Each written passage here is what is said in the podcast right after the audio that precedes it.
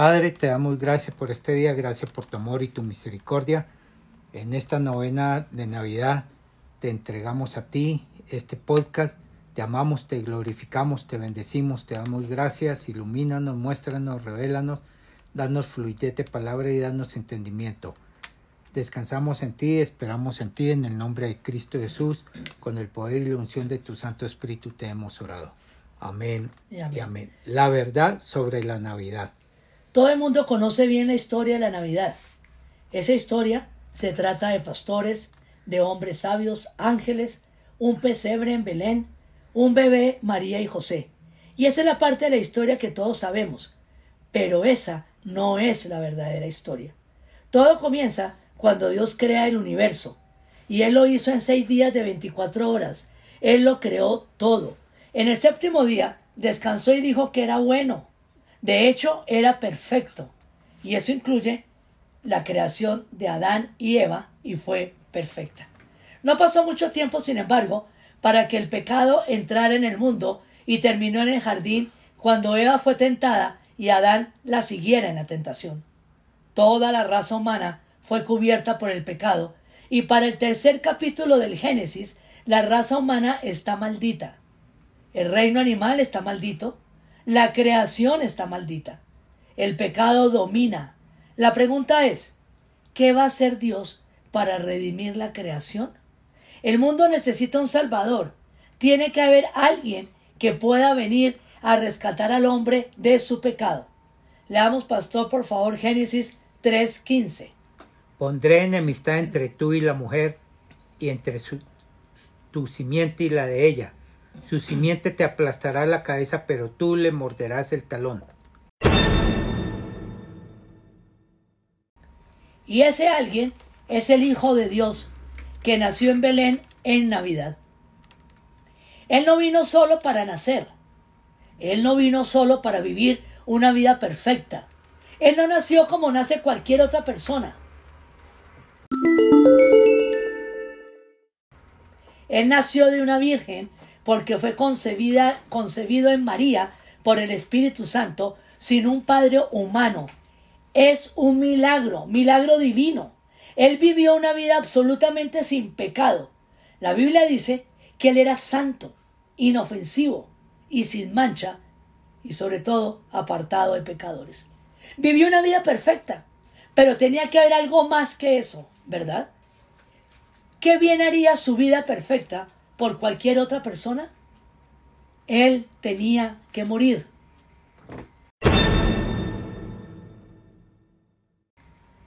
¿Por qué tiene que morir el que vivió una vida perfecta? Porque Dios lo eligió para hacer el sacrificio sustituto para todos los que alguna vez creerían a través de toda la historia humana.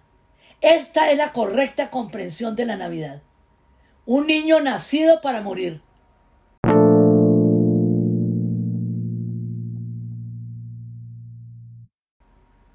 La sombra de la cruz se vislumbra sobre el pesebre y cuando entendemos esto, nosotros, ustedes, todos, entendemos la Navidad.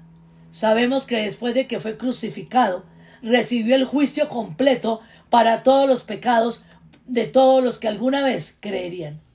Dios lo resucitó entre los muertos para reivindicar y validar la eficacia, la eficiencia de su sacrificio. Y entonces Dios lo elevó a la gloria donde se sentó a su diestra y se le dio un nombre que es sobre todo nombre.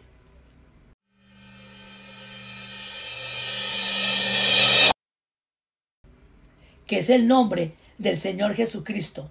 Es exaltado porque su obra fue consumada y por lo que hizo. Entonces, todo el que cree recibe la vida eterna. Llamará su nombre Jesús, porque él salvará a su pueblo de su pecado.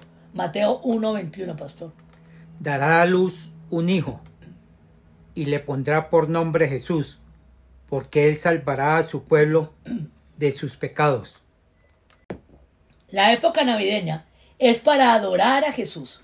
La Navidad es una de las épocas de más actividad en el año, pero también es una época de reflexión y de preparación para ese día especial, el día donde celebramos que Jesús, el Dios eterno, vino a redimir a nuestra frágil humanidad como ya lo aprendimos e entendimos.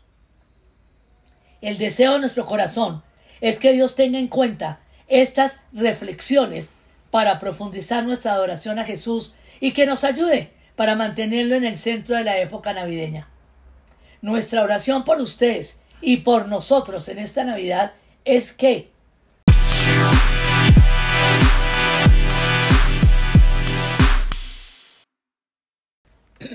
podamos experimentar la plenitud de Jesús, que podamos conocer de todo corazón la gracia de Dios. Y sobre todo que la luz de Jesús brille en nuestros corazones, pero también que podamos asombrarnos de lo real que Jesús puede ser en nuestras vidas.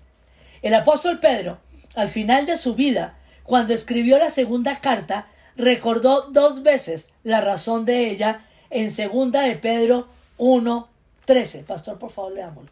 Además, consideró considero que tengo la obligación de refrescarles la memoria mientras vivan en esta habitación pasajera que es mi cuerpo. Luego, en el último capítulo, capítulo lo dijo una vez más, segunda de Pedro 3.1. Queridos hermanos, esta es ya la segunda carta que les escribo. En las dos he procurado refrescarles la memoria para que, con una mente íntegra, El apóstol Pedro quería recordarles y después de recordarles quería animarlos.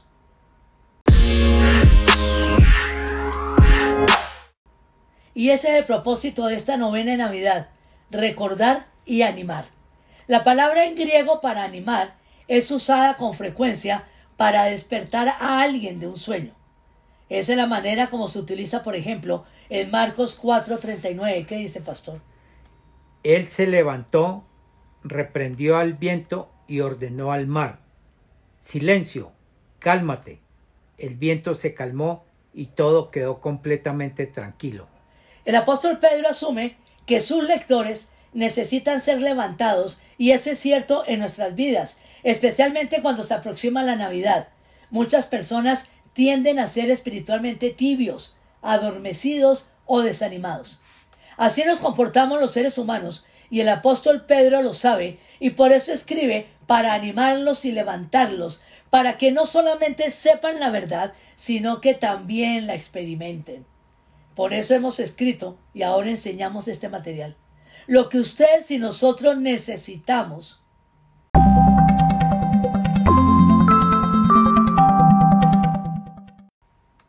no son verdades nuevas, las verdades nuevas no son verdades seguramente. Lo que necesitamos son recordatorios de la grandeza de las verdades de antaño. Necesitamos a alguien que nos diga una verdad antigua de una manera fresca. Lo que el apóstol Pedro quiere decir, y lo queremos decir nosotros también, es que cuando habla de levantar o animar, es sentir la alegría que Dios planeó para la Navidad. Lucas 2, 10, 11, ¿qué dice, pastor?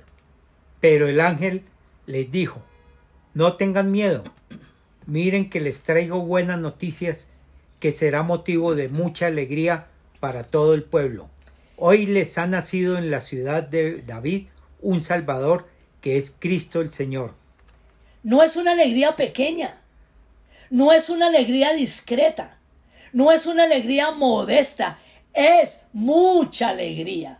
Si no la sentimos cuando meditamos en la encarnación del Hijo de Dios, necesitamos ser levantados, necesitamos ser animados. Nos referimos a la Navidad y a esta novena como la alegría verdadera, ya que la alegría que Dios trajo al mundo no tiene comparación en la historia. Una vez que la tenemos, no nos las pueden quitar. Jesús mismo lo dijo, Juan 16, 22. Lo mismo les pasa a ustedes. Ahora están tristes, pero cuando vuelva a verlos se alegrarán y nadie les va a quitar esa alegría. Es una alegría que no, se, no puede ser arrebatada y es indestructible, pero sí se puede adormecer. Y es por eso que el apóstol Pedro dice en segunda de Pedro 1.13. Leámoslo de nuevo, pastor. Además, considero que tengo la obligación de refrescarle la memoria mientras viva en esta habitación pasajera que es mi cuerpo. Eso es muy cierto, porque muchas veces, después de haber visto grandes maravillas, no sentimos nada. Así que es correcto que el apóstol Pedro nos escribiera una y otra vez para despertarnos hacia la maravilla más grande de todas, la venida y la obra de Jesucristo, el Hijo de Dios en este mundo. Oramos para que el Espíritu de Dios tenga en cuenta esta novena, para que nos abra los ojos espirituales y nos llene de emoción por su alegría permanente. Novena de Navidad, día primero. Empezamos este primer día de novena de Navidad diciendo que la Navidad marcó la historia. Vamos a leer el pastor Hechos 3:24. En efecto, a partir de Samuel, todos los profetas han anunciado estos días. Hay algo tremendamente importante en este versículo que nos ayuda a entender la enseñanza bíblica sobre los profetas y su cumplimiento. Con frecuencia pensamos en la profecía como algo futuro o algo que está sucediendo en el mundo, pero olvidamos con facilidad que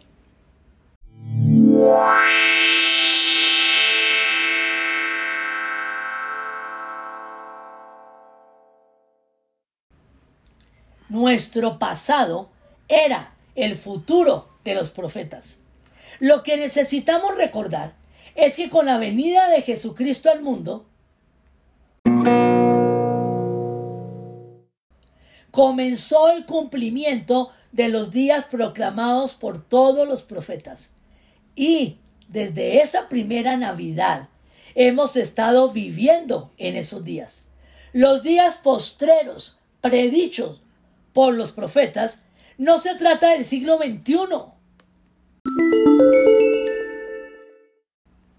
Los días postreros comenzaron en el año 1 después de Cristo. Eso es lo que el Nuevo Testamento declara de una manera unánime y, una, y en una sola voz. El apóstol Pablo dijo en 1 Corintios 10, 11, leámoslo pastor muy despacio, por favor.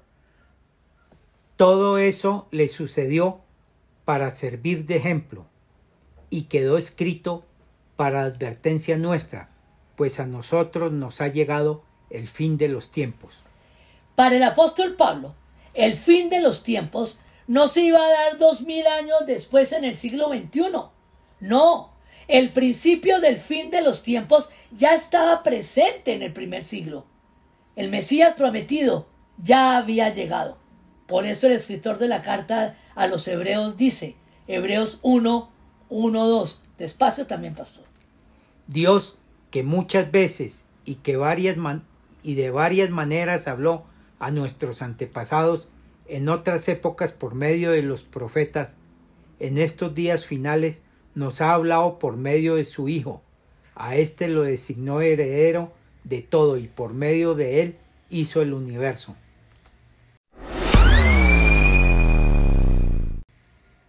Cuando Dios envió a su Hijo al mundo, los últimos tiempos comenzaron. Es un gran privilegio vivir en los últimos días, porque Joel profetizó, Joel 2.28. Después de esto, derramaré mi espíritu sobre todo el género humano. Los hijos y las hijas de ustedes profetizarán, tendrán sueños los ancianos y visiones los jóvenes. Todos los profetas anticipaban la venida del Mesías, el hijo de David, el rey de Israel, pues sería un día de gran bendición para el pueblo de Dios. Y ahora ha venido. Su reino se ha inaugurado y vivimos en la era del cumplimiento profético. Lo que anticipamos en el futuro es la segunda venida de Cristo. Y no es algo completamente nuevo, sino la última etapa de la bendición que ya tenemos y disfrutamos, porque las promesas comenzaron a cumplirse hace más de dos mil años.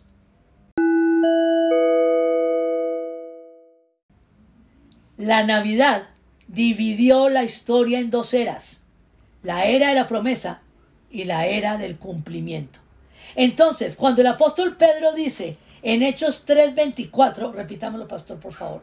En efecto, a partir de Samuel todos los profetas han anunciado estos días. Se refiere a estos días finales. Leamos también, pastor, despacio, Hebreos 1.2. En estos días finales nos ha hablado por medio de su Hijo. A éste lo designó heredero de todo y por medio de él hizo el universo. En los que Dios ha hablado a través de su Hijo, desde la primera Navidad hasta el fin de los tiempos. Esta era la era en que vivíamos, en que vivimos, perdón. Parte de la promesa que ya se ha cumplido es enorme. Y vamos a enumerar algunas. Primera, la encarnación, es decir, el nacimiento virginal del Hijo de Dios. Segunda, la crucifixión, es decir, la muerte de Jesús en la cruz. Tercera, la expiación, es decir, el perdón de nuestros pecados por la sangre de Jesús en la cruz del Calvario. Cuarta, la resurrección es la victoria de Dios en Jesús sobre la muerte y el pecado. Quinta, la asunción es el ascenso de Jesús a los cielos. Sexta, la venida del Espíritu Santo en Pentecostés. Séptima, la iglesia. Octava, el Nuevo Testamento. Novena, la oración en el nombre de Jesús. Y décima, la alegría y la seguridad de salvación y algunas más. Pero lo que todavía no se ha cumplido y vale la pena esperar por eso es, primero, la segunda venida del Señor. Segundo, la resurrección de los muertos. Tercera, los cuerpos nuevos y gloriosos. Cuarto, el fin del pecado. Quinto, los juicios. Sexto, los galardones. Séptima, la entrada al cielo. Octavo, el cielo nuevo y la tierra nueva. Nueve, la novena, la presencia física de Jesús entre su pueblo. Y décima, no habrá más miserias y disfrutaremos de los placeres eternos. La Navidad marcó la historia. Es una abreboca del futuro que nos espera. Nuestra invitación para ustedes es que rumiemos en esta época de lo que Jesús ha logrado por nosotros. Nuestra oración es que esta realidad nos llene de esperanza para el porvenir.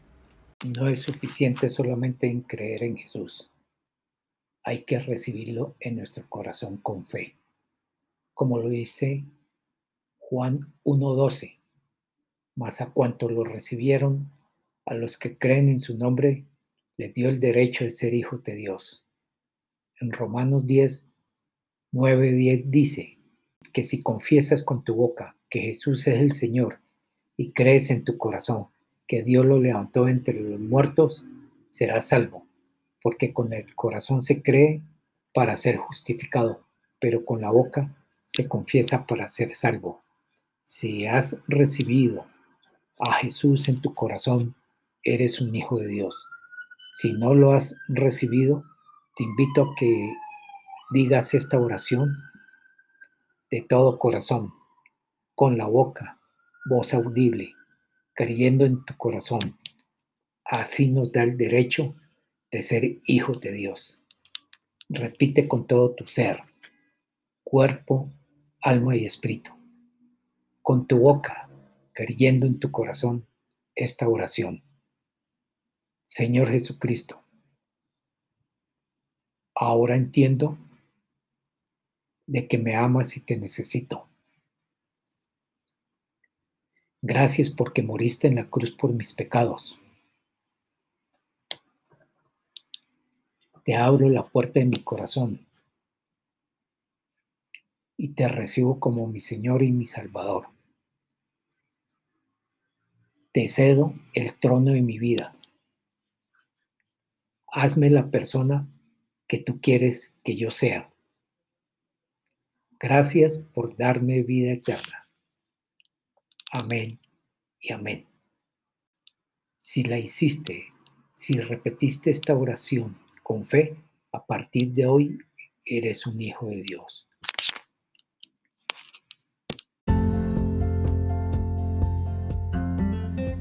Señor, gracias, gracias por esta palabra. Gracias porque nos sacaste de nuestra primera información, que era la Navidad en Belén, pastores. Pero hoy sabemos que la verdadera Navidad tenía la sombra de tu cruz. Señor, gracias por esta revelación. Gracias Señor porque hoy entendemos que tú marcaste la historia y que en esa primera Navidad ya nos encontrábamos en los tiempos finales. Señor, gracias por traernos tu verdad en esta época maravillosa. Gracias por ese regalo que nos das de ser entendidos para comprender, para poder entender la verdad que tú quieres que tengamos con el propósito por el cual tú has venido. Señor, síguenos enseñando el por qué viniste, cuál es el propósito que esperabas con la llegada de tu Hijo. Señor, gracias por esta novena. Síguenos, Señor, trayendo iluminación, trayéndonos tu verdad para que podamos entender el sentido y el significado de la verdadera Navidad. Una vez más te damos gracias en el nombre de Jesús. Amén, y amén.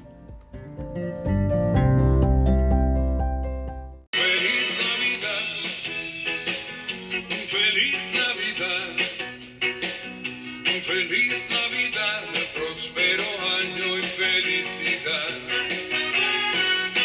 Feliz